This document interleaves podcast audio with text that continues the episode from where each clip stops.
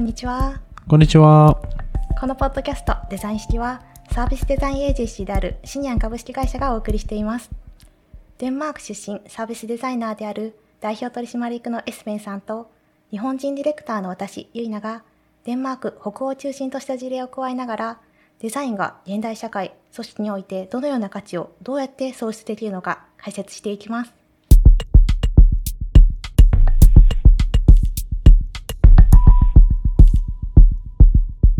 今回のトピックはオフィスデザインです。デンマークはオフィスのデザインにおいても従業員の幸福度や生産性を重視している企業が多いといいます。例えば、えー研究所など特別な状況下でない場合を除いては、日光を取り入れることが法律で定められています。デンマークのオフィスで一番重要となるポイントっていうのはどこだと思いますか？そうですね。まあ、あの、それこそ、働いてる人たちが、心地よく、うん自分らしくまでは言わないけど、心地よく、効率よく、働けるように、スペースが作られてるんかなと、えー思ってます。だから、その、日光とかも、はい。やっぱり、まあ、部屋とデスクとパソコンあれば仕事できんちゃうみたいな考え方ではなくて、はい。やっぱり労働者が人間だから、人間に必要な環境を用意すれば、人間として労働者が一番ベストな仕事もできるっていう考え方が、あの、一般的だと思います。そうですね。確かに部屋の中に日光が取り込まれていたり、植物をちょっと置いてみたりとか、はいそういう環境ってすごく大事だなと思いますね。もう明らかに違うもんね。うん、全く違うと。あるとないと。はいうん。デンマークのオフィスのデザインが日本と違ううん。理由があるとすれば何だと思いますか？私もデンマークの会社を調べている中で家具だったりデザインだったり、その照明にこうこだわってるオフィスがすごく多いなと感じていて、本だと特に行政機関うん。は、はいはい。まあ、グレーの机にグレーの椅子に、グレーのロッカーみたいなところも珍しくはないんじゃないかうなとん。思っています。そうですね。確かになんか、外から来て、デンマークのオフィスとか、はいまあ、あの、市役所とかもく含めて、はい多分、日本とかから来ると、若干おしゃれに感じてうんしまうところが多いかなと思うんですね。で、それはもう、おしゃれになりたいとか、おしゃれを見せたいとかではなくて、良い家具、良いデザインとか、まあ、良い空間をセッティングすることによって、やっぱり気持ちよく、先ほどのポイントと、あの、同じく、気持ちよく働けるようにしてると思うんですね。だから、まあ、壁にアートを飾ったり、仕事に関するメッセージばっかではなくて、ちゃんと組織の価値観を、あるいはブランドですね、を従業員に間接的にアピールする。あるいは、まあ、視線のいい写真とか、いろいろ、あの、飾れると思うんですけど、そこ全体的に作り上げると、まあ、従業員も気持ちよく人間らしく、個人らしく頑張って働けると思うんですよね。うん。そのデンマークのエスペンさんが前勤められてたその会社のオフィスではどんな感じでしたか、まあ、もちろん日本で会社さんされてた、そう。デンマークのオフィスのデザインが日本と比べて異なる理由を、えー一つ言ってみると、やっぱり従業員がユーザーであることを無視はしていないんですけど、多分もっと単純にそう思ってない。みたいな考え方が多くの経営者にあるかなと思います。だからもう本当にその、えー環境に投資しない。それやったら違うものに投資してしまう。なんだけども、オフィスへの投資は従業員の働き方への投資だと思うんですよね。確かにこういいオフィスで働くことによってよりこう従業員もモチベーションうん。も変わることにもつながるのかなと思います、やっぱりこの価格戦争でまあこうより安くというか、うん。求める中でデザイン的なところうん。をこうどうしてもコストを削減しようとするところも多いと思うんですけれど、うん。やっぱりそこではなくて最終的に長い目線で見た時に投資、すぐにはリターンがないかもしれないんですけれどそのオフィスのデザインに投資するっていうのはいい生産性を生むことにもつながるのかなと思います。いや、本当にその人間らしくのうんうんうん。働き方、見方が、まあ多分誰でも言われてみれば、はい。そうだよねって思ってしまうんだけど、それにちゃんと伴って行動するのがまだうん難しいと思うんですよね。だから本当にそれを信じてうん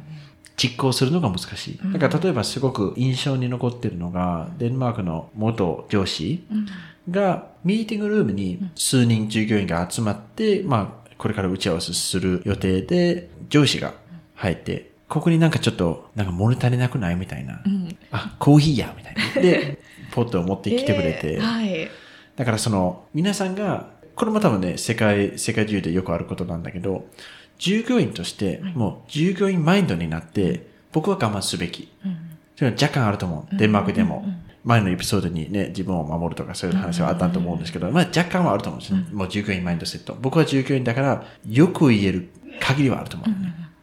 なんだけど、その、上司が、そういう雰囲気を作ってくれることによって、いや、もう人間として僕は、あの、あるいは私がここまで必要、あるいはここがあったらいいとか、を言えるような環境が作れれば、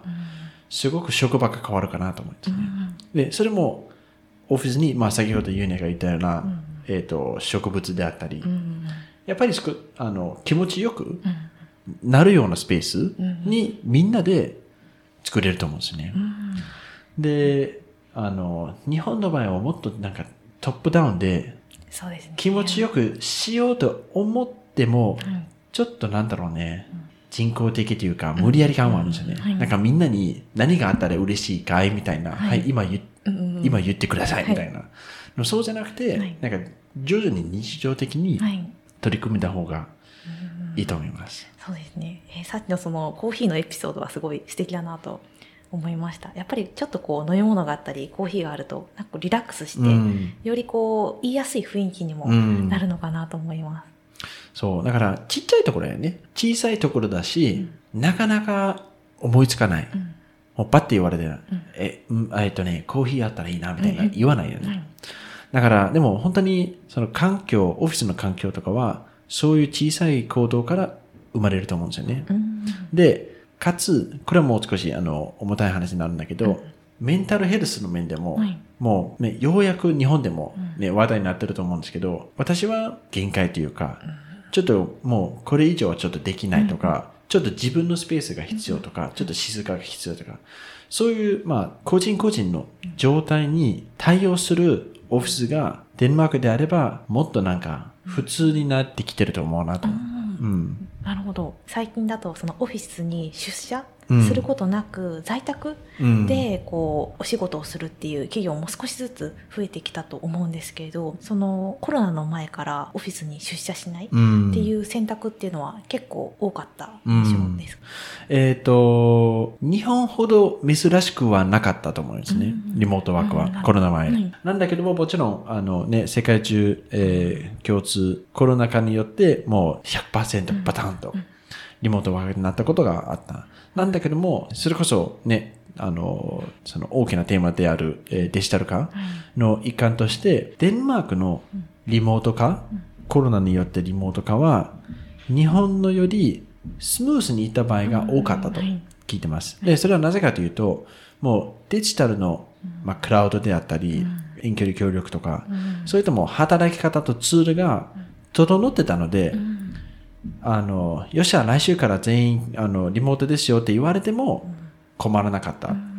確かにデンマークがこうスムーズに移行できたっていうのは聞いたことがあります。教育現場でも私もコロナ禍の時に大学生だったんですけれど、その時に結構もう先生たちがこうあたふたしていて、こう慣れている先生はかなりすぐにリモートの授業にも対応できて、でも慣れてないような先生はそのリモートでどうやって授業をしたらいいのかうんっていうのにすごくこう戸惑っていたなはい。思いますね。なるほど。そのリモートワーク、そのオフィスに出社することに対するいい面、悪い面っていうのはどういったところだと思いますか？そうですね。まあ、あの、出社していい面としては、やっぱりまあ、団体への所属、うん。もう私たちはもう一緒に目的を持って働いてるよねっていう、その意図を推奨するのがいいよね。で、もう一つはですね、その情報共有うん。もいいんだけども、うん頑張れば、その、すごく真面目に一つ一つの行動を考えてみれば、多分リモートでも対応できるかなと思います。だからもう本当に経営者の対応次第かなと思うんですね。なるほど。うん、で、デンマークは、えーまあ、北欧全体だと思うんですけど、本能的にオフィス出社が、まあいいんですよね。その人間関係の、えっ、と、作り上げに。いいと思うんですけど、それこそ、従業員個人個人が、あの、担ってる仕事をこなしてれば、それでいい。メンタルヘルスをちゃんと、あの、すぐな上司が、あの、見守って、フランクに話せるようなスペースを設けたり、とする。で、ちゃんとその、リモートであっても、会社の制度で運動できるようにしたりすることによって、やっぱり、まあ、リモートでもいいような、あの企業が多いと思うんですね。なるほど。確かに在宅ワークになって運動不足になってしまったりとか、あずっと家にいたっていうこともあるかもしれないですね。うん。だから、リモートになると、よりもう自己判断、うんうん個人のモチベーション、うん行動力に、あの、かかると思うんですよね。だからそこをどう対応すればいいのかっていうのはね、あの、そこを考えるべきところではあると思うんですね。うんそうですね。なので、その、オフィスにも、その、在宅ワークにも、どちらにもその、メリット、デメリットっていうのがすごいあるなとうん。感じますね。はい。